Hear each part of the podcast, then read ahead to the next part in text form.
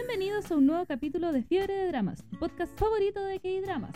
Toda la semana les daremos una nueva recomendación por parte de sus tías doramañacas favoritas. Hola, soy Cata Hola, soy Carolis y, esto, es Fiebre de Dramas. Hola Nina. Hola a todos dramaniáticos. Bienvenidos a un nuevo Fiebre de Dramas con mucha paja. Hoy día hay mucha paja en los corazones de ambos.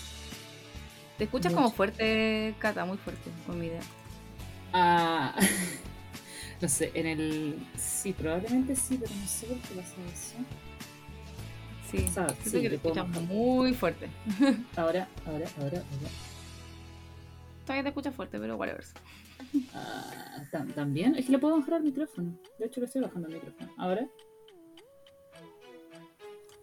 Sí, parece.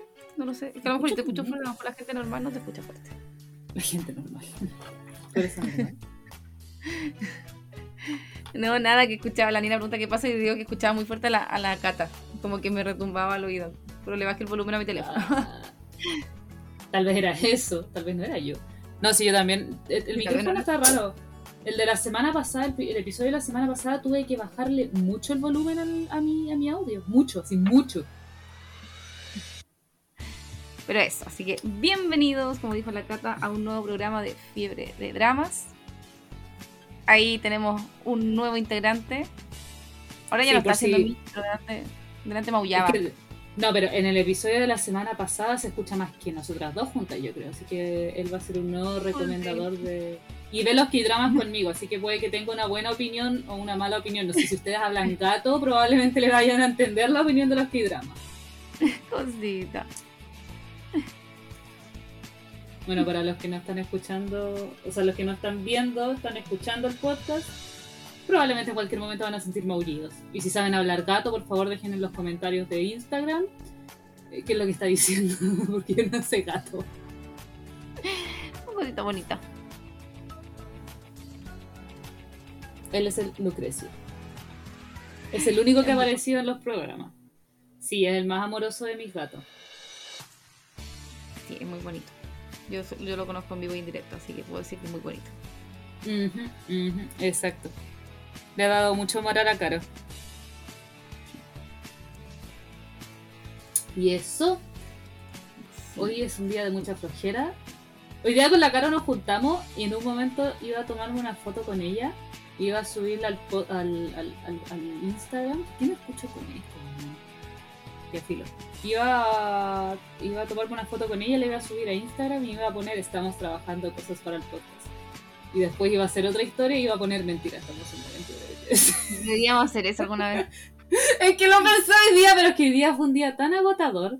Hicimos tantas cosas hoy día que fue como, ya, filo, otro día lo hago, pero lo haremos. Y me engañamos a la cata, o sea, no la engañamos, se nos ocurrieron cosas al último momento y todo, todo se rumbo.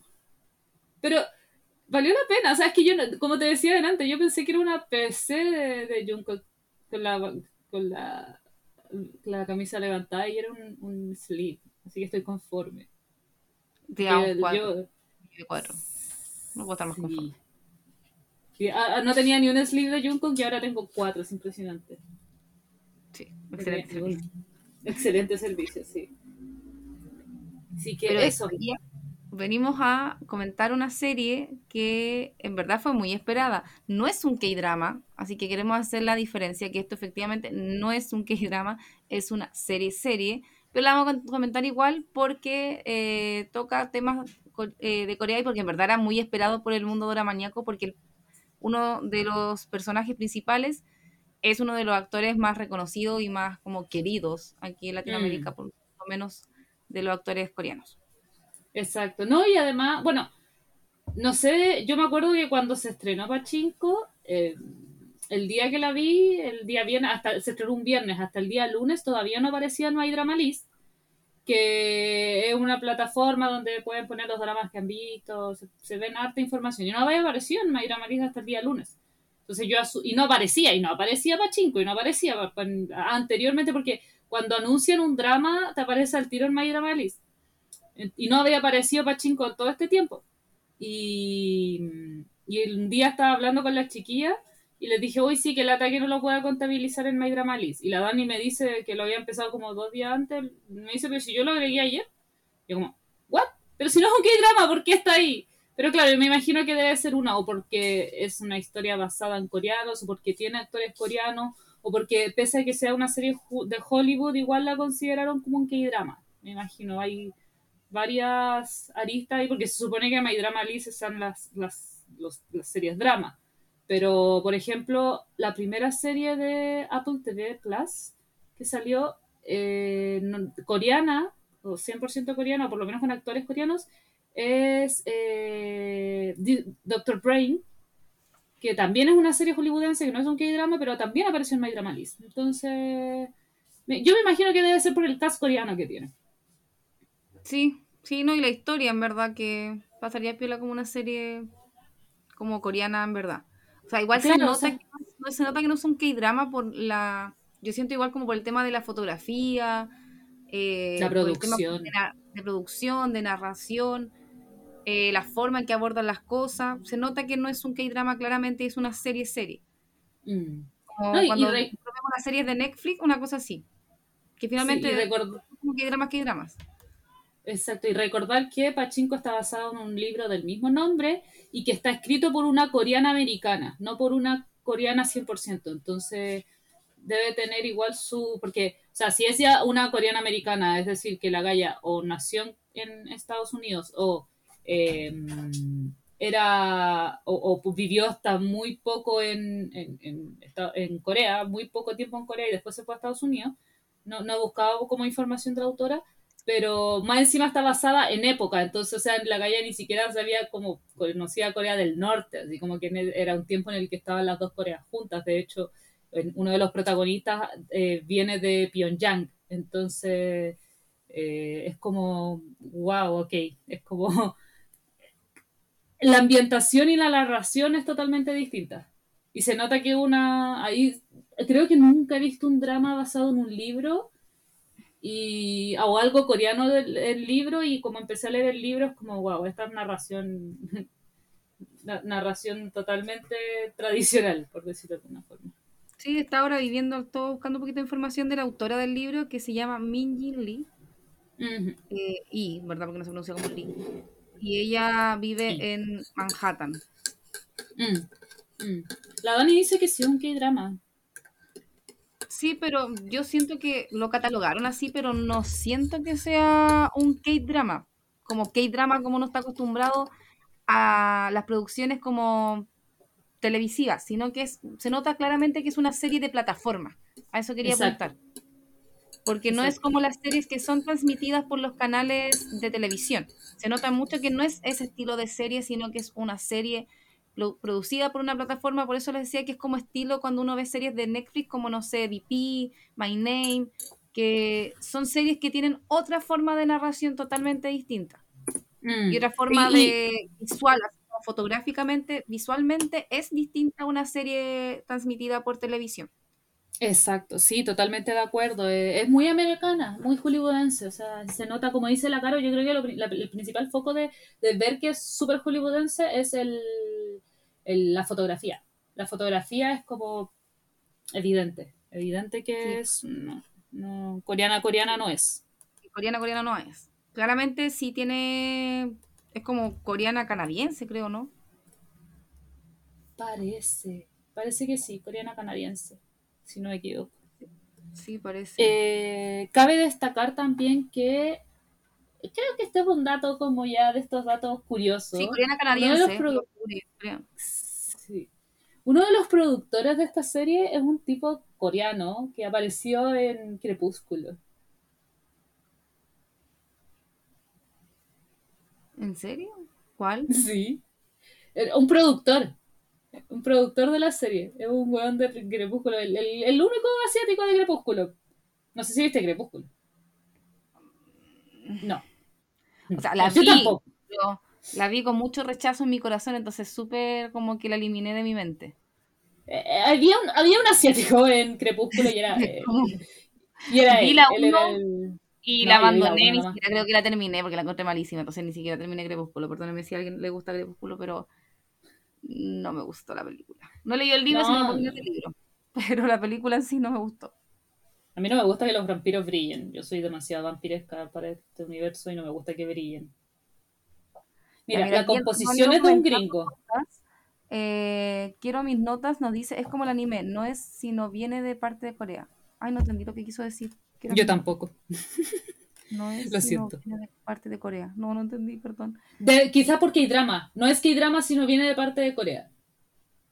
Eso creo que debe, que yo creo que debe referirse a que no es que hay drama, sino viene de Corea. Mm. esa, yo creo que esa es la lógica. Yo creo que es la lógica también con la que la vemos nosotras, que por eso no lo consideramos que drama, porque en, realidad no es, un, no es, como dice él, yo mi lógica es, como es hollywoodense, obviamente no es un que drama, porque no es de Corea. No sé, esa es mi lógica, por lo menos.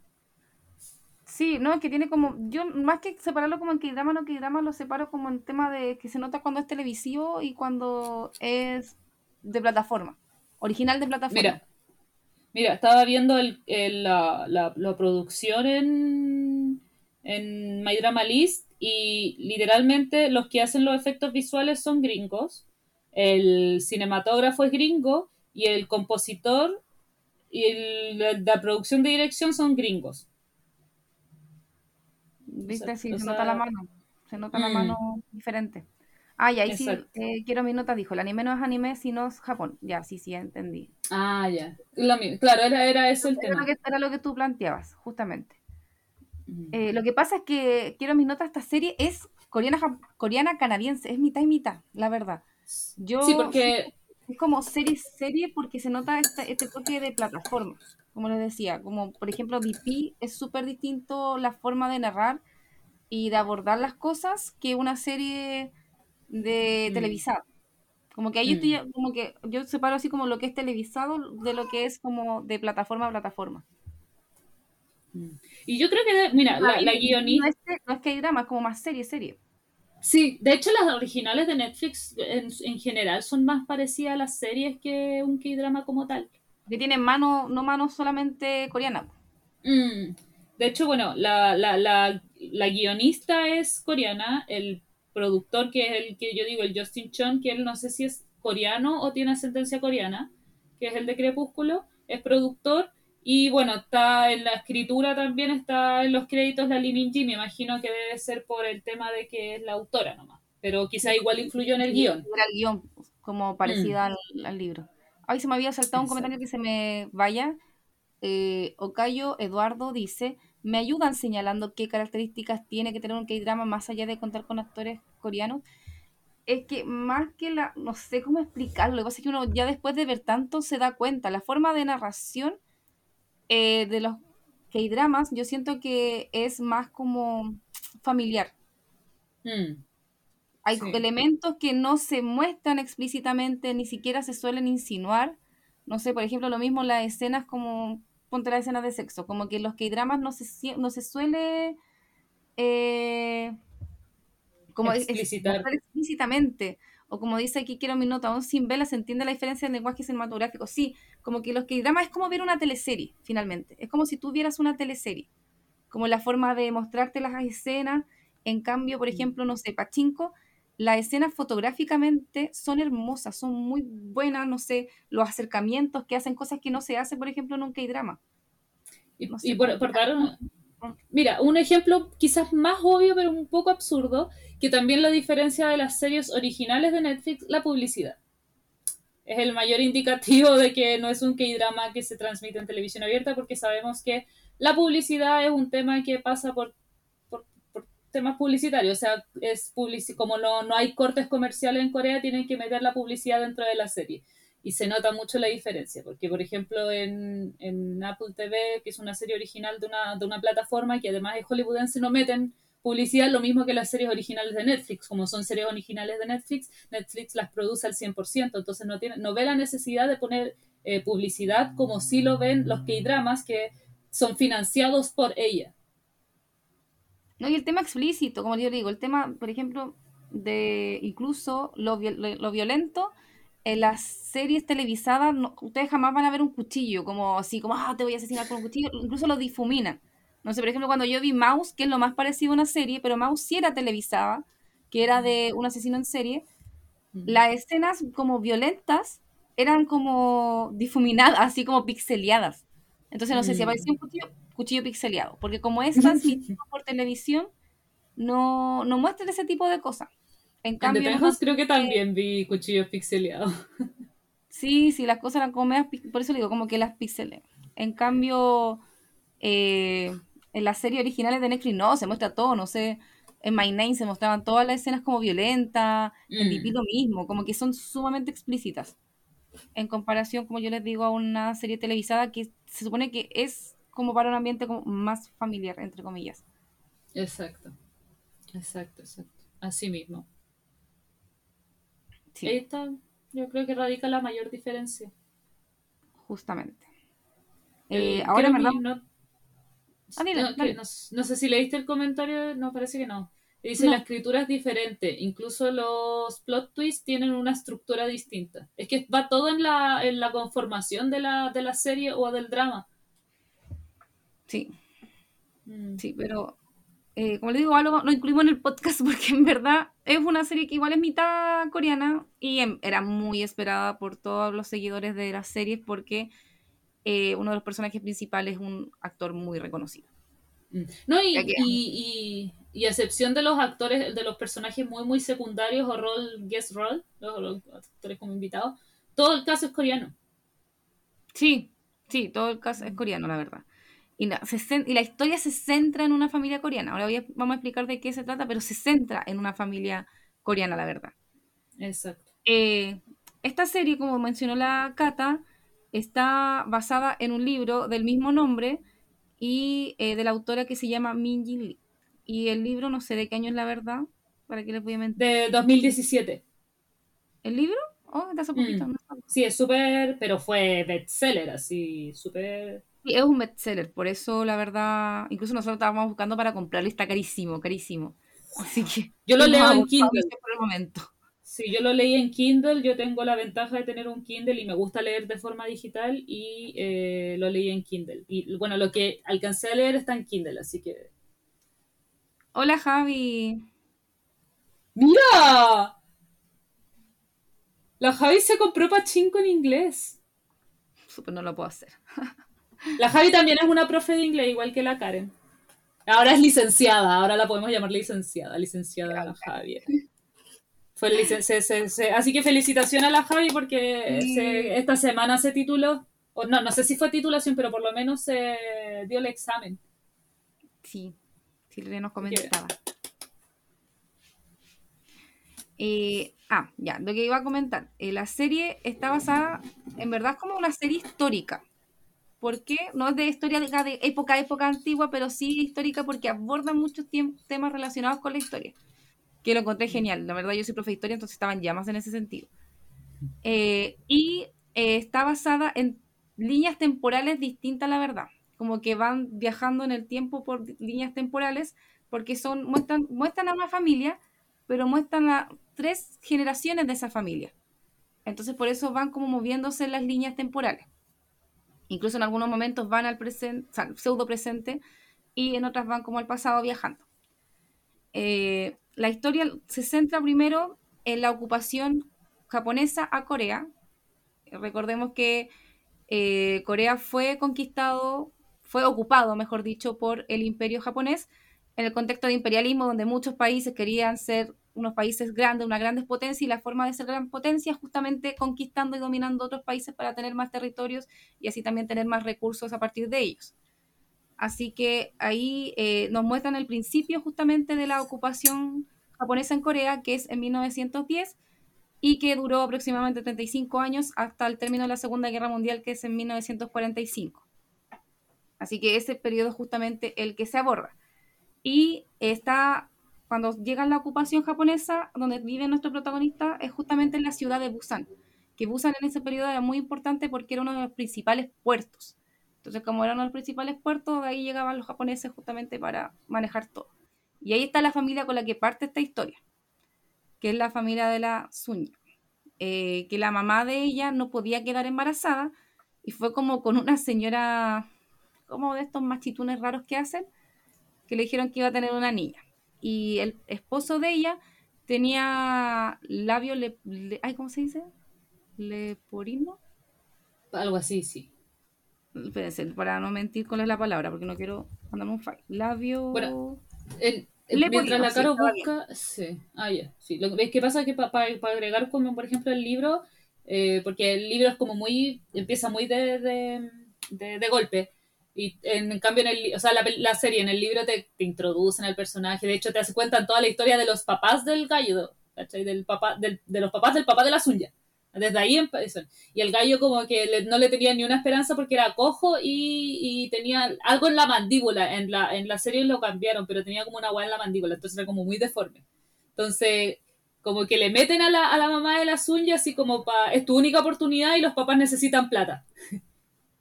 Sí, la mamá de las uñas se casa con él justamente porque era de una familia pobre y estamos en un contexto eh, de verdad de pobreza. Recordemos que una guerra implica que los países queden pobres. Entonces, eh, él justamente, o sea, ella se casa con él porque la familia ofrece dinero. Y en verdad, él es una maravilla de hombre. Fuera de que tenía este problema, es un súper buen esposo y un súper buen padre. Entonces la mamá de ella de verdad después lo quiere, no es que se casó, o sea, se casó como porque la familia lo unieron, pero ella de verdad después lo quería, no era como un matrimonio que estaba así Sí. como, oh, obligada, no. De verdad, Mm. ella incluso dice, mi esposo es, es maravilloso y yo quiero tener un hijo de él porque va a ser un padre maravilloso. Es que era Y una persona muy buena. Sí, era muy, muy bueno. Entonces ahí justamente eh, ella queda embarazada y tiene a la uñas. Entonces ahí nos muestran un poquito de la vida familiar de ellos. Eh, y justamente muestran cómo él era muy, muy buen papá con ella, la cuidaba harto. Él, los papás de él le heredaron una casa que funcionaba como de hospedaje. Entonces la mamá de las uñas se hacía cargo justamente de esto. Y ahí ya empezamos a ver en la serie el cómo Japón finalmente dominaba a Corea y las imposiciones que hacían, porque finalmente fue un dominio total donde ellos ni siquiera podían expresarse, no podían eh, irse en contra del imperio japonés, porque en el tratado que se había hecho justamente en 1910 se accedía a que se anexaba finalmente como Corea a- bajo el dominio, perdón, sí, Corea bajo el dominio japonés. Sí, Entonces el emperador coreano cedió finalmente todos los derechos y todo Corea pasó a ser de, de Japón. Recordemos que en esa época Corea todavía no estaba dividida, entonces por eso decimos toda Corea. Eh, y se ve que, por ejemplo, hay persecución. Entonces, si alguien habla mal de Japón, o dice algo malo de Japón, eh, o no sé, hay un poquito de aire agitador o revolucionario, esa persona era tomada prisionera, incluso podía ser asesinado, porque estaba yendo contra el imperio. Eh, y va Exacto. va mostrando ejemplos, en verdad, como incluso hay, no sé, gente del hospedaje que llega a hablar mal de esto y como muestran lo que les, les hacen. Eh, la gente ni siquiera podía mi- mirar a los japoneses. Eh, no sé, hay escenas donde la- incluso los insumos básicos son solo para los japoneses que habían ocupado el lugar, como el arroz, por ejemplo. El arroz ahora era solamente para los japoneses, se guardaba para los japoneses y los coreanos tenían que olvidarse de algo propio de ellos como lo era un producto eh, como ese. Mm. Sí. Eh, cabe destacar, me acordé porque quiero hacer un comentario del tema del arroz, eh, que estas, el libro, que yo no tenía idea porque no terminé el libro, claramente. El libro está dividido en tres partes, que es por fechas. 1910 a 1930, no, 1900 no sé cuánto, después 1938 hasta no sé cuánto, y después como la actualidad que decía la Dani el otro día, que eran los 80. Eh, entonces, el, libro te lo va contando cronológicamente. Entonces, la, la Javi hizo un comentario más arriba que decía que los saltos temporales la confundieron un poco. Y a mí también me confundieron porque yo empecé a leer el libro cuando empecé a ver la serie. Entonces, no sabía si... Porque más encima, claro, yo supe que el libro está dividido en tres partes porque la Karen hace unos días mandó como una imagen de, de esa división. Y, y claro, yo decía, ¿esto pasará realmente en el libro o, es como un agregado de la serie? Y, era bastante confuso porque como yo lo estaba leyendo el libro, decía, chuta, qué raro, va, qué raro. Y claro, efectivamente, probablemente aparece todo eso en el libro, pero aquí te lo fueron metiendo entre partes. En cambio, el libro es cronológico. Entonces, igual al principio, perdón, igual al principio es un poco confuso en ese sentido, por lo menos para mí lo fue, y bueno, la Javi comenta también lo mismo. Sí, la Javi también nos dice que la escena del arroz eh, me mató. Ahí, ahí como que se ve la pobreza a nivel mil, mil, en verdad. Son. Ya, sí, y, aquí que... Ah, no, aquí venía yo con mi comentario que en una, en una parte del presente futuro, no sé, de los 80, una de las señoras dice, mira, estamos comiendo arroz, pensar que en esa época, en, en alguna época no, no podíamos darnos este lujo y ahora es algo tan común para nosotros. Ah, no, y en la serie lo mencionan, como que hay dos abuelitas que están comiendo arroz y una abuelita le mm. dice, este es arroz coreano. Y ah, el nieto le dice, pero ¿cómo sabes que es arroz coreano? Y le dice, porque se nota que es nuestro propio arroz, porque en un futuro, en la línea temporal de los mil, de 1989 están viviendo en Osaka, en Japón. Entonces es como un arroz que trajeron de Corea. Entonces ella se da cuenta de que es arroz coreano. Sí. Eh, no sé si. Ya después pasan los años y nos muestran a una Sunya adolescente. No nos dicen la edad en, el, en la serie por lo que yo me fijé. Pero sí lo hacen en el libre. Pero tiene 16, 17 años. Sunya. Sí, sí. Después, como les digo, nos muestran a la Sunya de la niñez, que en verdad me encantaba porque era súper niña choriz. era, era bacán la, no sé, no se dejaba pasar a llevar. Eh, era como súper despierta cuando era niña. Mm. Entonces encontré, me gustó mucho la, la Sunya niña. Y como nos mostraban también la relación que ella tenía con sus padres, y como les digo en esa parte ya nos va mostrando el tema de, del abuso de los japoneses hacia los coreanos. Y después, como les digo, hay un salto temporal y nos muestran a la Sunya ya de adolescente, como 16 años, más o menos, 16, 17. Eh, y ahí ella conoce justamente al personaje que todo el mundo estaba esperando en la serie, que es Limino, que a su papel es Hansu. Y Hansu llega como a, como ellos en, Busan están como en el puerto, él llega como a dirigir, ordenar esto, que los negocios sean como correctos, como el tema de los dineros. Eso es lo que yo entendí que hacía como de trabajo. No sé si la cata coincide. Si era como eso, no sé. Ni con el, y no, si es que él, que incluso en un momento él se devuelve a Osaka y los mm. mismos pescadores decían que si bien era súper pesado, cuando él estaba estaba todo más ordenado, porque él regularizaba los precios de las ventas. Sí, sí. Lo que pasa es que él llegaba y compraba, como tenía, era un tipo de plata, él compraba nomás. Pues no, si le decían cuesta tanto, él pagaba el precio. En cambio, era muy común que, como estaban en una época de pobreza, la gente empezara a intentar a regatear. Era súper normal eso. Entonces él como que llegaba y pagaba. Pero yo, yo lo que entendí es que era como mandado desde Japón como para ayudar a regularizar eso. Y por eso tenía yo estoy hablando del libro. Tenía como su propia oficina en el sector del puerto. Mm. No, es que quizás yo estoy hablando del, del, del, libro. Entonces, ahí es cuando empieza la cata a mezclar, a mezclar, eh, mezclar realidad con ficción, sí me pasa lo mismo cuando leo los webtoons, empiezo a mezclar las weas. Eh, así que eso, no me acuerdo qué me Ah, ya. Entonces, él como desde el primer día que llega al, a Busan, como le echa el tiro el ojo a la protagonista. Como que la mira así con mucha carita de amor y todo. Y ahí ya se nota la diferencia de edad. Pero entendamos que yo siempre digo acá, también me carga la serie en que hay como una persona menor de edad y un adulto. Pero aquí hay que entender que es un contexto totalmente distinto estábamos en 1920 y algo en ese momento, entonces es un contexto muy diferente, ¿ya? Así que eh, ella empieza como a sociabilizar con él, él era bien pesadito la verdad, pero igual empieza como a sociabilizar con él y se empiezan como a hablar más íntimamente de su vida, él le empieza a contar de su niñez, ella también le empieza a contar de su vida eh, finalmente ella igual la termina como conquistando y ella se termina, eh, un adolescente, obviamente se termina enamorando de él. porque llega este hombre apuesto, este hombre que tiene mundo, que le habla del mundo, porque además él le dice así como, mira, esto es Corea y yo vivo aquí en Japón y esto es Estados Unidos. Entonces como que le cuenta y ella así como que queda como embobada finalmente. Si llega un hombre que te cuenta del mundo y tú no conoces nada.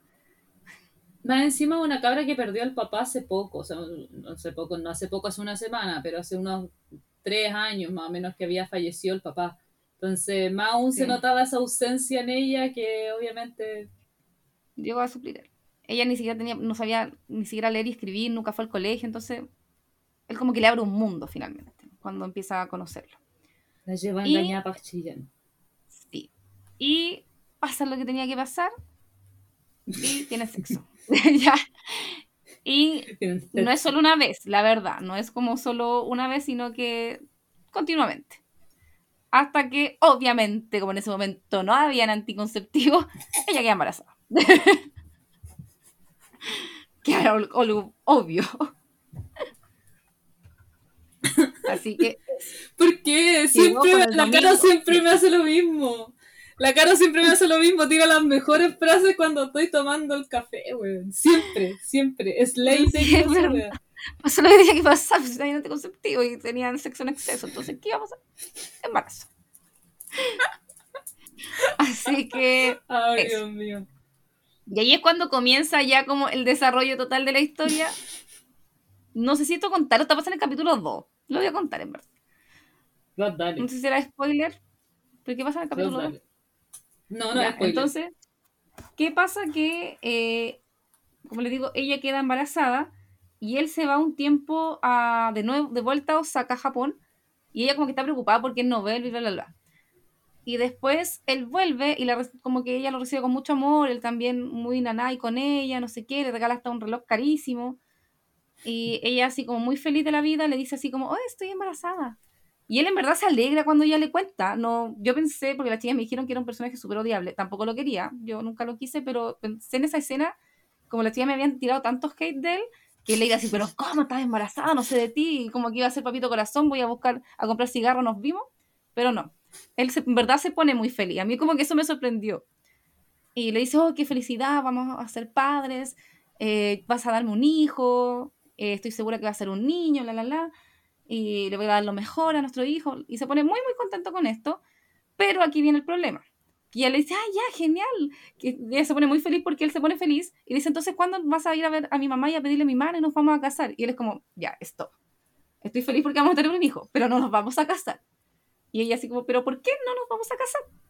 Y ahí él le dice que tiene una esposa en Japón y tiene hijas en Japón, así que no se puede casar con ella. Así que te quiero, quiero a mi hijo, pero vas a ser mi amante.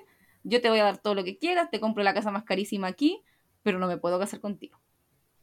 Y obviamente en ese periodo, ser madre soltera, madre soltera me refiero a que no está casada, era horrible mal visto, si es 1920 y algo. Así que obviamente ella no quería eso para su vida. Y más, y más encima, no me acuerdo si en el drama lo explican, pero en el libro sí. Ella dice, más encima ni siquiera es que vaya, yo vaya a ser madre soltera, voy a ser la amante y la gente aquí lo va a saber. ¿Cómo crees que le va a ir? Bueno, esto se lo dice la Sunya en el libro. ¿Cómo crees que le va a ir a mi madre en su hospedería después de esto? ¿Tú crees que la gente va a querer ir a la hospedería de una de una persona que tiene una hija que, que- que es la amante de una persona? Así como que se pone muy chora porque la Sunya era muy chula. Entonces no me acuerdo no, si eso pasa en el drama o no, No, pero no, claro, no lo- lo- lo, lo que a mí, lo que a mí me, me, me causa como más, que, que me le encontré mucha razón a la Sunya y por eso me hizo odiar mucho al tipo, es que claro, él le dice, sí, yo te voy a dar todo, pero vas a ser mi amante. Y, y ella le dice, pero weón, o sea, vas a, vas a hacer que yo sea tu amante y la gente va a saber eso. Y tú quieres, y tú lo, lo ves así como normal cuando sabes que aquí eso no está bien. Sí, porque como les digo, hay que entender el contexto, que estamos en otra época donde, como les digo, ser madre soltera, porque finalmente es madre soltera porque no está casada. En esa época o te casas o te casas si tienes un hijo. No es como ahora que la gente tiene hijos y no, no les importa no casarse. Y los papás huyen. Pero el papá, uy, ay, en esa época era muy, muy, muy mal visto. Entonces, como les digo, ella no quería eso para su vida. Así que Aquí, la, aquí quiero, mis notas dicen, no me importa ser amante del divino. Yo creo que a muchas les pasa. A nosotras con la Cata en particular no es nuestro opa, así que súper no, pero, pero con otras Y la Dani le pone, la, la Dani le dice el mismísimo, qué bueno. ¡Ah! Me acuerdo y me da rabia. Porque más encima en esa época era como normal tener amantes. Era como... Sí. Eh, Bueno, es cosa, cosa de ver el te- la- las mismas dramas de época y pensar que Corea estaba recién saliendo de Joseon. Entonces era como súper normal que el emperador tuviera eh, como la, la novia, o sea, no, y la esposa, las concubinas, claro. Entonces como veníamos recién saliendo de Joseon, eh, tan- no era como tan anormal que el hombre tuviera amante. De hecho, si no me equivoco, en una parte como que lo mencionan, hasta la señora sabía que tenía un amante. Sí, sí, sí sabía. Sí, no, no, no te lo menciono. Igual, eh, él tampoco como que estaba casado con alguien así como que por amor. Ya que después vamos a explicar eso, pero eh, era como por un tema de conveniencia también. Eh, se me fue lo que dije. Ah, ya. Entonces como que pasa este, este conflicto con el Hansu y la Sunya ya se nota, se empezó a notar el embarazo y la mamá se dio cuenta de esto.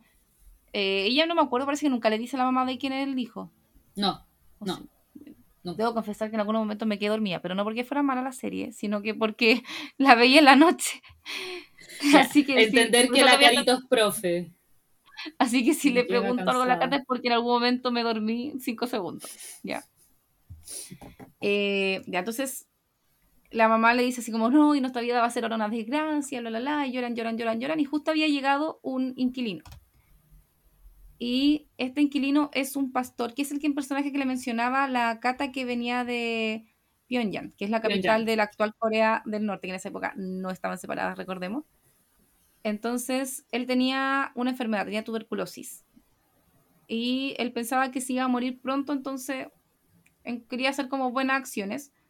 Así que le ofrece a la Sunya casarse con ella y hacer que su hijo sea de él finalmente.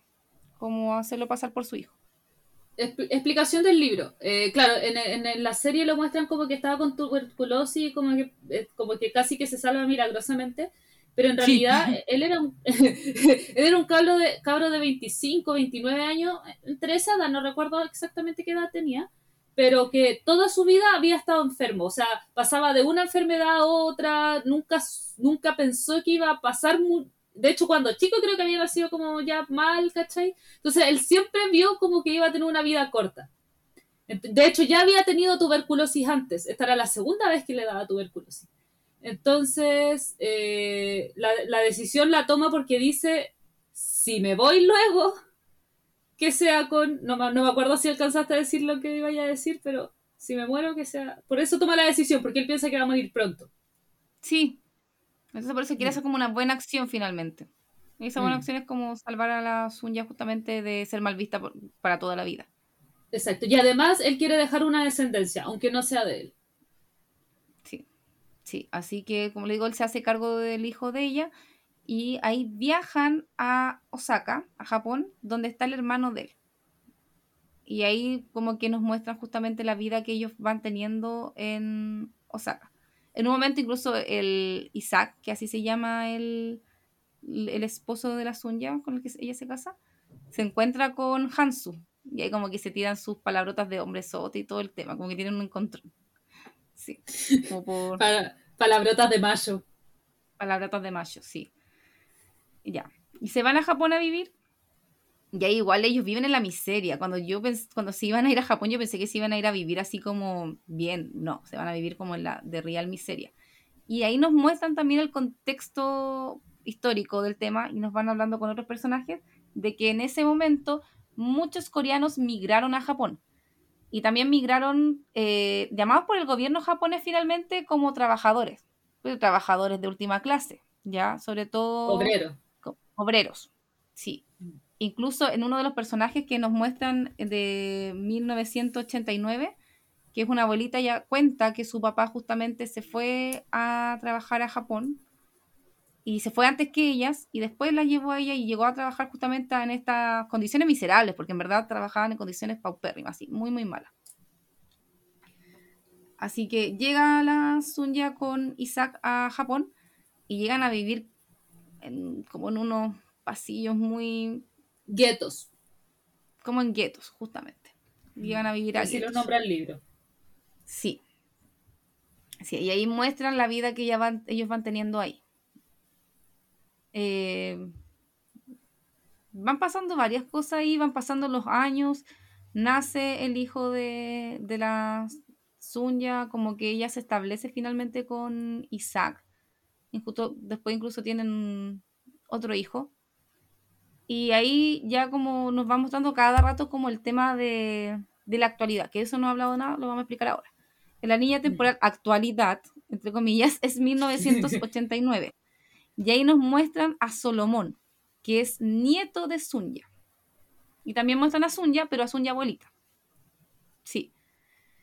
Y nos, nos va mostrando eh, que este joven, hay como que se va sentando la, vida de este joven, que es como bien exitoso, él estuvo viviendo en Estados Unidos y por tema de trabajo vuelve a Japón, donde está su papá y donde está Sunya, que es su abuelita. Eh, y nos va mostrando finalmente como la vida que tienen actualmente. Y no sé cómo si contar las cosas que pasan ahí, la verdad. Lo que pasa es que si uno lee el libro, por ejemplo, yo me spoileé toda esa parte porque no he terminado el libro, claramente. Si uno ve la serie, no es tan spoiler porque claramente te lo van mostrando del inicio.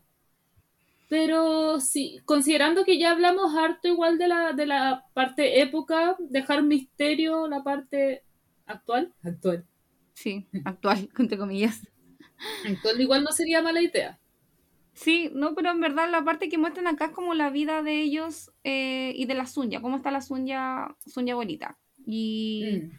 como que incluso ella tiene como, como recuerdo de su época pasada y es como un reencuentro consigo misma, finalmente en ese momento. Como en el 1989, como que ella va pensando en sí misma, eh, va tratando de recordar lo que pasó finalmente cuando ella todavía vivía en Corea. Entonces como esa época de reencuentro y lo de yo encuentro que como el mensaje de Solomón finalmente es como un tema de la identidad. Como que donde él se fue a vivir a Estados Unidos estaba como, no sé, como que había perdido su identidad finalmente coreana. Entonces él también Mm. se reencuentra consigo mismo. También es como bien intros- introspectiva esa parte, como de esa línea temporal. Claro, porque más Como encima encontrarse con pensar raíces que... finalmente. Sí, porque hay que pensar que él probablemente es japonés, me imagino, porque vivieron toda y su familia. Pero, claro, eh, incluso en la actualidad lo vemos mucho que al, al coreano, por ejemplo, se van a Estados Unidos. La Liri Oni, por ejemplo, la Liri es argentina, pero tienen muy arraigadas las raíces coreanas, el idioma, eh, como para el coreano, para el descendiente sí, el descendiente coreano es sumamente importante las raíces. Entonces, es muy raro, no imposible, porque de hecho yo conozco un caso de, de, de un ídolo del K-pop, quizás después lo mencione, un, pero es muy difícil ver a coreanos, a, a, descendientes de coreanos nacidos en otros países que no sepan coreano. Es muy difícil. Por ejemplo, el caso del que yo hablo es el Aaron de Nuez, que él es muy descendiente coreano, la mamá es coreana, creo. Y, pero aún así no, no, él cuando llegó a Corea no hablaba de coreano. Entonces es muy difícil ver eso. O sea, tu, tu descendiente coreano que conozcas sabe coreano, lo manejan al revés y al derecho y, y tienen muy pegadas las raíces, la comida, eh, la cultura. O sea, si vemos a la Lirio Ni, la Lirio Ni es argentina, nació en Argentina.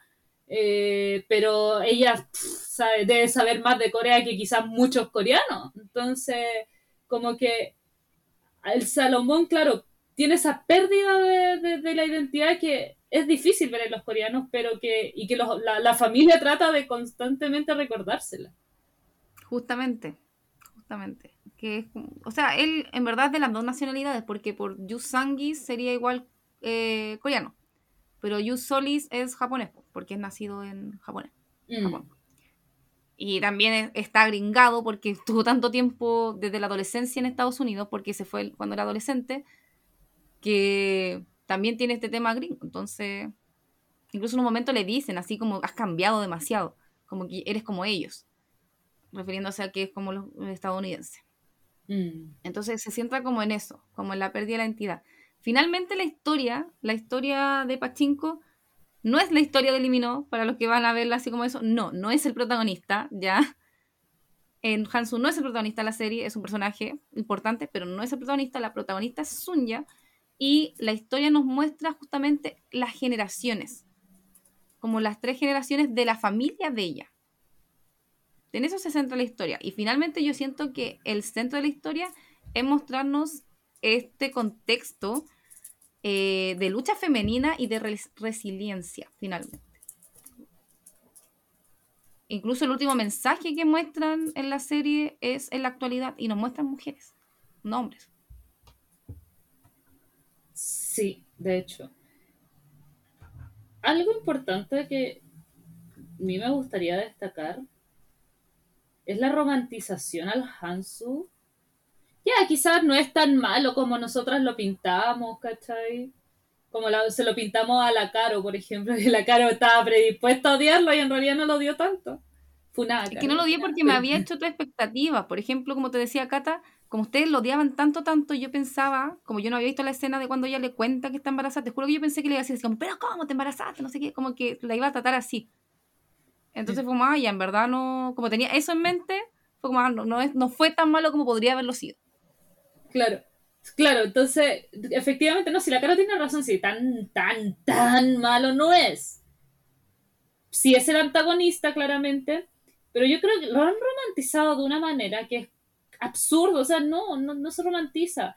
Incluso, y, aquí quiero venir con eso, no para que no lo romanticen y darles el consejo de super mujer que no lo romanticen, lo digo porque el mismo Lee Min-ho, Lee Min-ho, el mismo, el mismo Lee Min-ho dijo, no quiero que les guste mi personaje, yo estaba chata de hacer, chato de hacer el mismo tipo de personaje y, y no quiero que se enamoren de él y la gente enamorándose de él. Entonces es como, weón, claramente él dejó de aceptar ese tipo de papeles porque le estaba chato, aceptó otro tipo de papel. Hagámosle caso, por último, o sea, si somos fans, hagámosle caso y no lo romanticemos, pero lo están romantizando mucho. Por ejemplo, esto no es spoiler, por- no porque no, no sea spoiler, porque efectivamente es un spoiler. Pero desde el inicio de la serie hubo imágenes de esto, entonces se sabía. Eh, en una parte Hansu se encuentra con el hijo. Eh, eh, hay, es- hay imágenes, no es spoiler. Eh, se encuentra con el hijo. Entonces es como... Pucha, no es el mejor papá del mundo, pero también es un hijo de puta en algunas ocasiones. Entonces, es como, ah, no sé. eh, siento que él mismo dice que no lo, no lo romanticen tanto porque lo hacen. Sí. ¿Por qué lo hacen? Hay Y- igual como que, explicar algo del Hansu que se me olvidó, se me lo salté. Que hay un capítulo solamente dedicado a él, para contarnos su historia. Y Dios, yo, yo le digo, como les hemos mencionado, mi actor favorito no es Limino, pero qué buena actuación de él en el capítulo 7. Porque es en ese capítulo no pasa nada con ningún otro personaje que no sea él, solo es la historia de él. Y oh, su actuación fue muy buena, fue súper angustiante, transmitió mucho. Yo de verdad le aplaudo, le aplaudo ese capítulo. a mí lo que me pasa con Lee Min Ho es que yo no, yo no considero que sea mal actor para nada, al contrario. Pero ¿qué pasa? Que siempre le han dado el mismo tipo de papeles al weón. Siempre, a tal nivel que obviamente le estaba chato de aceptar ese tipo de papeles. O sea, hasta él se daba cuenta de eso. ¿Y qué pasa? Que en, el, en The King me pasó que si bien es el mismo tipo de personaje que, que le han dado siempre, se- ahí ya noté que actuaba. O sea, yo en algún punto de mi existencia yo dije, este weón no actúa, porque ¿cómo le dan el mismo tipo de papel y él siempre le sale igual? Yo decía, no actúa ya. En The King dije, ya, este weón sí, sí actúa bien. Pero en ese episodio de Pachinko, weón, ahí dije, no, ya este weón es actor. Así como que ni, ni se dudó ni un segundo de que este weón es un actor y, y muy buen actor, por cierto. Nunca lo dudé, yo- yo nunca dudé que fuera actor, buen actor, pero aquí se demostró realmente. Yo en ese capítulo igual lo podía entender, que las chicas como que dicen, no, es que es súper malo, bla, bla, bla. Como que, pero él tenía que sobrevivir finalmente. Mm, es. Recordar que estamos en un contexto de guerra. Y en la guerra o sobrevives o sobrevives. No es el momento de ser la mejor persona del universo. Entonces nos muestran la vida que tuvo cuando él llegó con su padre desde Corea a Japón, que era una vida bien miserable. Y hay un suceso que es un terremoto muy fuerte en Osaka. Osaka es cierto, no me acuerdo. Ya, ¿No pero hay un terremoto. Kioto, Kioto. Perdón, en Kioto hay un terremoto súper fuerte y ahí sucede algo con él. Y Era de canto. Canto, es mentira, canto. Un terremoto en canto. No me acuerdo en qué año. ¿En qué año Cata sale? 1923, que lo estoy buscando. En 1923 hay un terremoto en canto en que finalmente se le arruina la vida. Porque él tenía bien, varios planes y pasan todas las cosas malas que le podrían haber pasado, le pasan en ese momento. Y hay una escena súper fuerte que la voy a contar, es spoiler, así que si alguien la quiere, no la quiere saber, es spoiler. Es el momento de adelantar el podcast. Sí, pero siento que es importante contarla para igual entender por qué el carácter de él finalmente, de ahí en adelante. Eh, en que cuando ocurre este terremoto, los japoneses, como ven tan mal a los coreanos, porque los ven de verdad como un, como insecto, como no sé, los desprecian mucho los japoneses a los coreanos. Entonces dicen que, ay, los coreanos están viniendo aquí donde hu- hubo el terremoto para saquear y no sé qué, y puras mentiras, y lo, lo- no eran lo que estaba sucediendo finalmente. Entonces empieza como casi una inquisición, pero una inquisición en que empiezan a matar a coreanos por matarlos. Como porque solamente empezó la gente como a expandir la idea de que no, que van a llegar aquí y nos van a saquear y no sé qué van a hacer esto, van a hacer esto otro. Y donde se empieza a difundir este kawin finalmente, este como malentendido, empiezan a matar a, a coreanos porque sí. Incluso en esa escena como que Hansu, que eliminó, está escondido como una carreta porque hay un japonés que lo, lo protege y lo esconde. Y él a través de la carreta ve como otros coreanos que se habían resguardado como en un una cabaña, no es una cabaña, pero como digamos que es una cabaña, eh, son pillados por los japoneses y son quemados vivos. Entonces él, él como que adentro de la carreta está con tanta impotencia, pero el japonés le dice, si tú te bajas ahora y ven que eres coreano, te van a quemar igual. Eso es lo que te van a hacer. Entonces, finalmente, ¿qué vas a hacer después de eso? Sobrevivir. Lo único que le queda es sobrevivir. Entonces, por eso yo también entiendo por qué después él también se casa obligado finalmente, porque tiene que hacerse el fuerte y chao ser buena persona. Lamentablemente en ese periodo de guerra no puede, no puede uno ser buena persona. Mm. Por eso finalmente yo no, no lo pude como odiar. Tampoco, lo, tampoco es un personaje querible. Pero pude comprenderlo por el contexto. Es un periodo de guerra. Y en la guerra, lamentablemente, la única forma de sobrevivir es, o sea, la única forma de seguir adelante es tratar de sobrevivir a toda costa. Mm. Igual odienlo. No lo odio. Cero objetividad. sí. Esa en verdad es como mi opinión de entendiendo el contexto. Como si hubiera sido en el contexto de actualidad, lo hubiera odiado demasiado. Y no hubiera tenido como. No hubiera entendido su postura, pero ahora, como viéndola en ese contexto, como lo siento. Además, siendo una minoría, si ese es el tema, si él era coreano, corea- y los coreanos lo han perseguido en esa época. Mm. Pura falacia. que, No. no, no, si la cara tiene razón, tiene razón. No, no quita el odio, pero tiene razón. no, justifica. No, no, sí, sí tiene razón la cara. ¿Por ¿Qué, qué, qué- qué quieren que les diga? sí. No me agrada la cara. No, mentira. No sé qué opina la otra gente que lo vio, la verdad. Como les digo, yo estoy dando mi opinión. Como les digo, no es un Sí. personaje querible, no lo romanticen porque no es un príncipe azul, está lejos. Porque eso es lo que lamentablemente yo- nosotras vimos muchos grupos de K-dramas que lo romantizaron demasiado, como wow, el príncipe azul y no sé qué. Porque efectivamente en algunos momentos sí se ve preocupado por las uñas como, a- a- como de atrás, pero no es la forma. Entonces, no es el príncipe azul. Ya tampoco siento que sea un demonio, pero tampoco es el príncipe azul. Y lamentablemente, Sí. solo por ser él, como que lo romantiza. Y- Exacto. Esa es la weá. Ese es el tema, que solo por ser él es como, ay, lo amo tanto. Y yo como amiga, no, date cuenta. No, por eso te digo, yo al personaje jamás lo amé. Por eso, como- y como que todo el mundo, como en los memes, así, ay, es que lo amo, no sé qué. Y es como, no. Yo, no lo odio, pero tampoco lo amo. Como que trato de comprender su situación solamente. Mm. Perdón. Eh, ahora, pasando a otro tema. Se supone, yo leí por ahí que Pachinko iba a tener cuatro temporadas. Lo leí así como que lo estaban anunciando en todos lados y después busqué información y en realidad no, no está tan confirmado lo de las cuatro temporadas y eh, la, la- no me acuerdo si la guionista, parece, me parece que la guionista dijo que podría tener más temporadas y quizás llegar hasta cuatro. ¿Qué pasa? Que no, le veo. Le veo sentido porque el periodo, el segundo periodo, porque claro, en la serie nos muestran muy bien el primer periodo del libro y el tercer periodo del libro. Bueno, me imagino ya que el tercer periodo del libro te lo muestran bien, no sé, desconozco. Pero el segundo periodo, que es cuando ya los hijos de Sun ya están grandes, o grandes entre comillas, tienen seis años, algo así, te- te- literalmente te lo muestran en el último capítulo. Entonces Ya tendría y nada, nos muestran nada de ese periodo. Y además, eh, la serie, si bien es es, es como muy autoconclusiva. De hecho, termina con eh,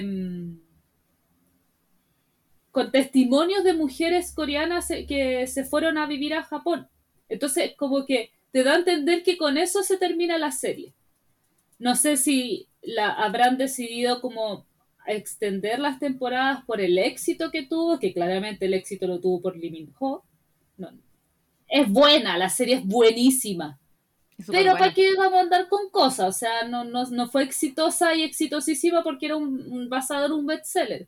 Era exitosa, exitosísima porque estaba Lee Min Ho. Y todos la esperábamos por él, me incluyo. No es de mis actores favoritos, pero claramente quería verla porque iba a estar él. De hecho, a mí me sorprendió saber que él no era el protagonista. Yo pensaba que él iba a ser el protagonista. Entonces, eh, ahí estamos en duda porque no se ha confirmado nada, pero al parecer está como en planeaciones. Pero claro, O sea, la como que se dijo. segunda temporada ya está confirmada, po. Sí, la segunda sí, segurísima. Sí, pues en todas partes dijeron que estaba confirmada. Yo leí. ¿Cuándo? Yo no lo vi. Yo vi solamente como la, la pseudo confirmación de que. Sole, pone solamente Pachinko en Google. Solamente Pachinko. Y te van a aparecer el tiro noticias de segunda temporada confirmada. Calma, calma, calma, que se me está yendo la batería. ¡Ugh! segunda temporada. Ay, ¿cuándo? ¿Te dice la fecha? No. Nunca tanto. Como dice la Dani, efectivamente está confirmada la segunda temporada. Apple TV confirmó, renovó a Pachinko para una segunda temporada. No se menciona cuándo, la verdad. Eh, no dicen más allá de eso, ¿ya? Sí, dice que no tiene fecha de estreno, pero todo el primer ciclo ya está disponible en el streaming de Apple TV. Nosotros, la verdad, no la vimos por Apple TV, somos las peores, la vimos por las páginas ilegalísimas de siempre. En las páginas ilegalísimas de siempre está con audio latino, pero una de nuestras amigas, la Dani, la vio y dijo que era, valía nada el audio latino porque finalmente solamente se escuchaba en latino las partes de coreano. Y las que eran como de japonés y inglés no estaban en latino, entonces estaban en el idioma y ni siquiera estaban como con subtítulos. No estaban, entonces como que se entendía. Si usted no sabe japonés, no sabe inglés, jodido. Así que véanla con el doblaje. Ya, pero. Ay, qué bueno lo de la segunda temporada. No sabía que lo habían confirmado. Yo pensé que Yo sabía que habían. Yo, yo sabía que habían hablado del tema de las cuatro temporadas, pero. Pero Mira, te voy a leer incluso las declaraciones. Mira, te voy a leer lo que dicen. Si ya vieron el final de la temporada de Pachinko, será mejor que no se preocupen por el futuro de la serie, porque durante este viernes Apple TV finalmente confirmó que la serie creada por Sohyun regresará para un nuevo ciclo. En el contexto del estreno del final del primer ciclo de la serie, Apple TV confirmó que renovó a Pachinko para una segunda temporada.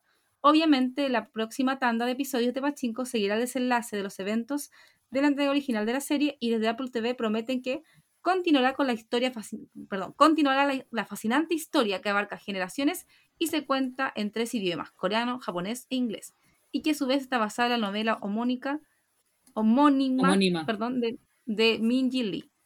Y dice, las palabras no pueden expresar mi alegría de poder continuar contando la extraordinaria historia de esta familia indomable, comentó en un comunicado So-Hugh, la creadora, escritora y productora ejecutiva de la serie. Estoy agradecida con el increíble equipo de Apple y el estudio Media Race por creer y apoyar, apoyar este proyecto y a nuestros apasionados fans que nos han animado. Es un honor poder continuar trabajando con este increíble elenco y equipo. La segunda temporada de Pachinko no tiene fecha de estreno, pero todo el primer ciclo ya está disponible en el streaming de Apple. Así que Ya, ahí eh, está. Estaba buscando y claro, pues la confirmaron ayer. por eso no me di ni por enterada. Pero ahí está, incluso con las Eh, palabras de agradecimiento de la escritora que está muy feliz de poder que hayan renovado su serie. eh, ¿La escritora, la autora o la guionista? No, la escritora, la escritora, creadora y productora, Ya, ya. que hace las tres cosas. Sí. Igual lo merece la, merece la pena. Yo creo que hicieron un final autoconclusivo como pensando que quizás no le iba bien, porque las posibilidades existen. Eh, y como que Sí. lo confirmaron ayer como viendo así como cómo le había ido en realidad. Y, y como vieron que le fue bien, lo confirmaron ya así como al último día. La serie es sumamente buena, yo la encontré muy, muy buena, es rápida. Eso tiene, como que los capítulos son rápidos. Incluso yo siento que una serie que podría ver fácilmente con mi mamá y que es, es una serie que le podría gustar al mundo en general. Porque si Sí, bien es está que- basado en el tema coreano, la forma en que lo narran es bien atractiva. De hecho, eso, eso quería decir, o sea, si, si usted, ser humano, no la vio porque, ah, no me, no me, no sé, no me gusta Min Ho, no quiero verla, eh, que es válido, hay gente que hace eso, que si no le gusta un actor no la ve, o quizás ni siquiera Min Ho, quizás por otro actor, ah, no la voy a ver por ese actor, no, o sea, no, es, es tan buena que te olvidas de ese tipo de odio o de ese tipo de aversión, no, es muy buena, vale mucho la pena, de verdad. Está muy bien adaptada al libro, quizás un poco rápida, la sentí rápida. Por ejemplo, no, Uy, no, no- me gustó no- eso. eh, no, pero rápida en el sentido, no, no en el sentido de que fuera eh, veloz, porque en realidad sí es bueno como, como está, pero como yo leí el libro, empiezo la, la ¡ay, faltaban- le faltó esa parte! ¿Cachai? Sí, ya, que pasa siempre que uno compara, sí entiendo la cata, siempre que yo Sí. veo se- serie, o sea, sí, serie o película basada en un libro uno, o en cómic, lo que sea, uno empieza así como, pero que no está esta parte, pero ¿por qué no? Nos saltaron, que no sé qué, la, la, la, la, la, la. Sí, Ya, pero a eso voy tú yo, ese es mi punto. Sí, como persona, aquí tenemos las dos pos- posiciones. La Cata leyó el libro, yo soy persona que no lo leyó, a mí me encantó la rapidez de la serie porque no sentí nada de relleno. Eso, lo- eso no sentí nada de relleno, lo encontré maravilloso. Pero Y los ojo, capítulos son prudentes, no duran más de una hora, así que gracias, gracias. De hecho, hay un episodio que dura 47 minutos, o sea, agradecida con el de arriba, de verdad. Eh, pero ojo, que, que yo haga las comparaciones de le faltó esta parte o le faltó esto, no significa que sea malo. De hecho, al contrario, es muy buena y está muy bien adaptada pese a esos faltantes, que, que yo creo que quizás esos faltantes están por lo que yo digo de la serie autoconclusiva, o sea que, porque se nota que está como para terminar. Ahora, si la van a renovar, mejor, porque pueden seguir explicando todo lo que pasa, que, que quedan muchos vacíos, e- e- efectivamente quedan muchos vacíos que los puedes llenar si lees el libro, pero, pero que si lo vemos en la serie, mucho mejor. O sea, en una de esas puede que, si van a, como van a hacer una segunda temporada, puede que metan cosas que faltaron y, y hagan, sigan haciendo esta línea temporal, este juego de línea temporal en una de esas. O quizás no, pero va a ser súper buena probablemente. Y voy a tener tiempo para terminarlo. Ahí dice la Garcina, a, mí igual me encantó por la razón de la cara. Justamente que era como rápida, no duraban tanto los capítulos. Son esas series que uno podría estar viendo varios capítulos seguidos, que es como esa táctica que usa Netflix, como que te engancha. Ese mismo tipo de táctica de Netflix, que es una plataforma, ¿verdad? Tiene ese tipo, por eso le digo que es una serie, no es como tan durado que tienen como estos capítulos cortos que termi- terminan como enganchándote para el siguiente y así. Entonces es una serie que fácilmente uno se puede ver así como en un día. Exacto, sí, no, muy buena, vale la pena. Así que no estamos, bueno, sí, o sea, sí, claramente estamos hablando de ella porque es pachinko, pero realmente la recomendamos.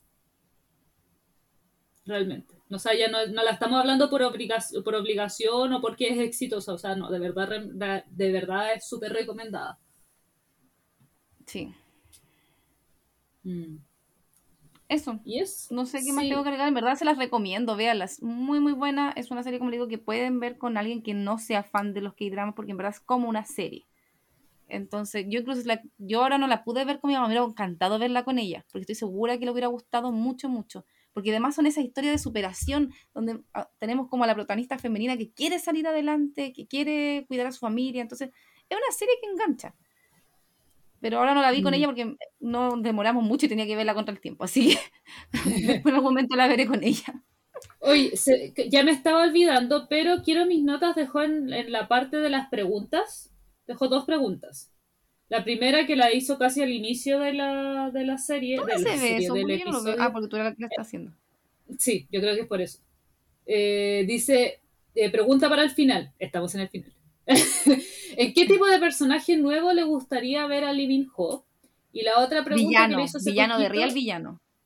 Sí, sería bueno. Y la otra pregunta que le hizo hace poquito es, ¿qué es el pachinko y cómo se relaciona eh, ese título con la serie? Ah, se nos olvidó decirlo. Los pachincos eh, en Japón son como estas salas de juego donde... eh, no sé cómo explicarlo, como tipo casino, pero como de la Mm. población, como del barrio, una cosa así. Como chiquitito, donde la gente va a poner sus moneditas y juega para conseguir más dinero. Eso es lo que yo entendí que era un pachinko. Y que de ¿Por hecho se, lo, se ve en el opening de la serie.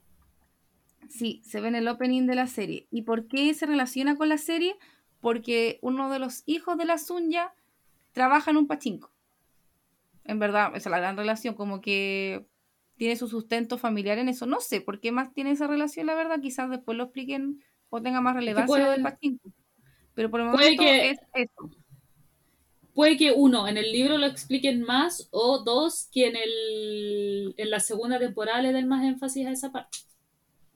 Sí, sí, son. Los pachincos son eso como pinball, donde la gente se sienta como en las maquinitas a jugar, donde casi siempre es como gente más adulta, la verdad, la que va a jugar ahí. Y como les digo, uno de los hijos de la Sunya, el papá de Solomón, es el dueño de uno de estos pachincos, incluso después está tratando de conseguirse un préstamo con el banco para abrir otro pachinko. Mm. Pero eso, no Quiero- s- no, sé por qué tiene tanta importancia ese nombre, pero hasta el momento eso es lo que nos han mostrado de eso, del pachinko. Mm. Quiero leer comentarios que quizás se nos pasaron porque hay comentarios entretenidos, pero como estábamos explicando el, el- el- el drama, se pasaron. Por ejemplo, la Javi nos decía adelante que amó el opening y el trajecito de Oh, Lee Min Ho. sí. El opening, y la. Dani le dice, el opening es la vida. Sí. Sí, el opening era muy entretenido. En el último capítulo cambiaron el opening como la persona que lo cantaba y no me gustó mucho. sí, sí, me di cuenta. Mira, mm, y después ¿qué la... En, un- en algún momento cuando mencionaste que la serie estaba enfocada en Busan, la Javi dice, Busan, sí, cuando lo leí y vi pensé en JK. Sí, y hablan con el acento de Busan, entonces va- es genial, la verdad. Yo también pensé en J.K. y en Jimin. Mi bebecito de Sí, también. La Javi también nos decía, la escena del arroz me mató, ahí marcó la pobreza a nivel mil. Ah, ese sí lo leí. Sí, ese sí lo leí. Ah, chucha. Entonces el, el otro, el otro es que dice, sí, eso mismo, el arroz ahora es tan común, sí, que sabía que uno de los dos comentarios de la Javi se había leído y el otro no. A ver, el mismísimo, eh, no homo, como Sudamérica USA, deberían ser como los, deberían ser como los mexicanos, nosotros nacemos donde se nos da la gana. No entiendo cómo. ¿Por qué? Explícame. Es que quizás algo dijimos respecto al tema, pero a esta altura ya no me acuerdo si son comentarios de hace rato. No, era, Eh. era que yo- eh, yo creo que era cuando estábamos hablando del tema de la nacionalidad del Solomón. Ah, ya. Es que quizás lo me- como los mexicanos van tanto a Estados Unidos, quizás debe ser por algo similar. Puede ser. Yo creo, me imagino. Ya, Lee Min Ho es el Loki de Corea, pregunta, quiero mis notas. Ya, ¿Por qué eh, Que es como bueno pero malo, o malo pero bueno. Es como... Ah, sí. Puede ser algo así. Y ahí, ahí está. Me puse los- con el día con los comentarios que se nos habían pasado. No le hago mucho a Marvel, así que perdónenme. No, yo nada, sí, cero. Hemos terminado el mes de abril ya. Sí. Dice, ah, quiero mi nota, lo último que dijo, supongo entra la suerte. Por lo del pachinko. Que nos Mm. dejó eso. Puede ser. Bueno, hemos terminado el mes de abril ya, así que durante la semana vamos a estar subiendo el calendario de mayo, que es mi mes. Pero les adelantamos que se viene, por ejemplo, para la otra semana, que es el Día de la Eh, Madre. Ah, sí. El de la próxima semana lo Y la seguro, no me acuerdo. Y la Carolina puso, o sea, me- me- sí, lo puso ella. La verdad, sí. Eh, la próxima semana vamos a hacer todo lo que es la lloración. Brutal. Brutal, porque para conmemorar el Día de la Madre, a la cita Caro no se le ocurrió la mejor idea de que hablemos de High by Mom. Así que vamos a hacer todo lo que es Creo que es la la lloración. lloración. Más- Además voy a tener que como reverme resumen y cosas de Jaiba y Mama para estar al día porque la vi en verdad el 2020, sí, 2020. Así que no me acuerdo tanto de algunas cosas, así que voy a volver Bien. a hacer la lloración viendo resúmenes. Pa- si ustedes no han visto esta serie para, para que entiendan el nivel de lloración, les comento que yo la empecé a ver en emisión y tuve que dejar de verla. Porque es brutal. de Sí, verdad que es... que me ha llorado.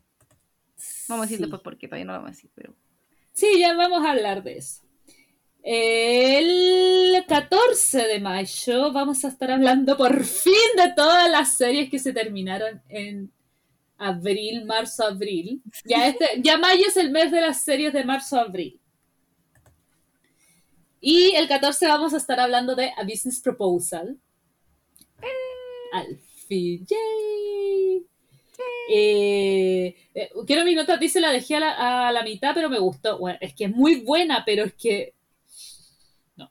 Uf. O sea, si tiene estabilidad emocio- emocional muy baja, no, como no. No. El 21. No, puta, tengo las fechas de domingos, porque antes hacíamos el programa de domingo, los días domingos, así que quítenles un, un, un, un, un, un día a la fecha que las que se vienen, pues, porque a veces Sí. igual lo movemos. Di las que se vienen nomás sin fecha. Sí, es cierto. 25 y 21, al fin, Luca, al fin. Que tengo al Luca acá al lado. Al fin vamos a hablar de 25 y 21, esa me, me emociona muchísimo. Y la última semana de mayo vamos a estar hablando de Forecasting Love and Weather. Forecasting. Ah, todavía no lo termino. Pero mañana se supone que sale el- para ir quedándome al día. Ahí con Forecasting va a ser. eh, esa va a ser la purga. Sí, tengo muchos sentimientos encontrados con esa serie, la verdad. Así que súper sí. Sí, Pero esa va a ser se la purga, pero, pero ya vamos a decir el por qué. Así que en mayo son todos los dramas de marzo, en resumidas cuentas, que ya lo hemos dicho varias veces. Sí. ¡Ay! Aquí quiero mi nota dice que no le he mostrado a mi mamá porque está en coreano y porque se deprime. Sí, en verdad es triste. Es muy triste esa serie. Ahí va mamá. De, de hecho, para papás creo que sería lo peor. De hecho, creo que si yo la hubiera visto siendo mamá, así como que no, no, me muero. No, mi mamá no es de llorar, en verdad no lloro con ella, pero, pero sí la encuentro triste. Es que mi mamá no llora. Qué sensible. No, es como insensible con las cosas. Rara vez la he visto llorar con películas, series. Como que lo que más llora sí son de perrito. Ahí como que le puede tocar un poquito el corazón. Sí, a cualquiera. Pero no suele llorar. No es como yo que lloro con todo. Incluso con Pachinko lloré con el capítulo 8. Mucho. Sí, no, eh, la última parte del episodio eh, es fuerte por los testimonios que se dan. No, y como la escena es potente, la actuación de la Zunya también Mm. transmite mucho. La actuación, eso se me olvidó destacar, las actuaciones son súper buenas. Muy bueno. 10 10. Sí, está muy, elegi- muy bien elegido el cast. Muy bien elegido, especialmente la suya, de verdad. Nunca la había visto en series. Antes no tiene tantos dramas. La, la otra vez la estuve buscando. Pero no, muy, muy, bien, muy bien elegido el, el cast, de verdad. Se la 10, 10. mandaron. Mm. Eso. Sí, no tengo nada más Sí. que agregar.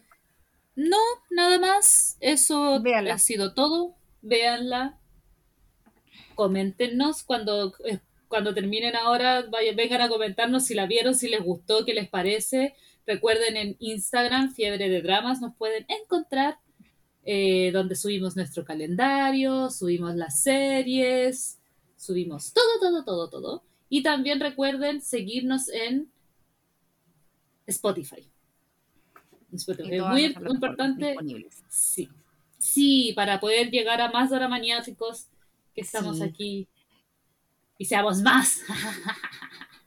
Cada vez más. Algún día volveré a subir el link del WhatsApp, que ese revive y cae así como, como mis emociones. ¡Uh! Oye, ahora para mayo se vienen demasiadas series, así que oh, no sé qué será de mi vida, no alcanzaré a verlas. todas. No, yo en abril ahora todos los dramas que estuve, estoy viendo en la emisión tuve que elegir varios. A mí, quería ver tantos que tuve que elegir así como ya voy a ver este y voy a guardar este para verlo después. Bueno, fue, fue terrible. Sí. Y ahora mayo se viene, ay, se viene esta donde sale Yi Chang-wook, eh, que es de Netflix. Ah, Ay, sí, Ah, no sé ni ah. siquiera cómo se llama, pero la de fantasía, muy fantasía. Algo ah, de sí, que es del mago. Pero quiero mucho verla, mucho, mucho, mucho, mucho verla. Pero eso. Y se estrena ahora a inicios de mayo. Así que eso. Dramaniáticos. Nos vemos el próximo fin de semana, próximo sábado, en un nuevo capítulo de Fiebre de Dramas. ¡Uh! ¡Nos vemos! Hasta la próxima semana. ¡Chao, chao!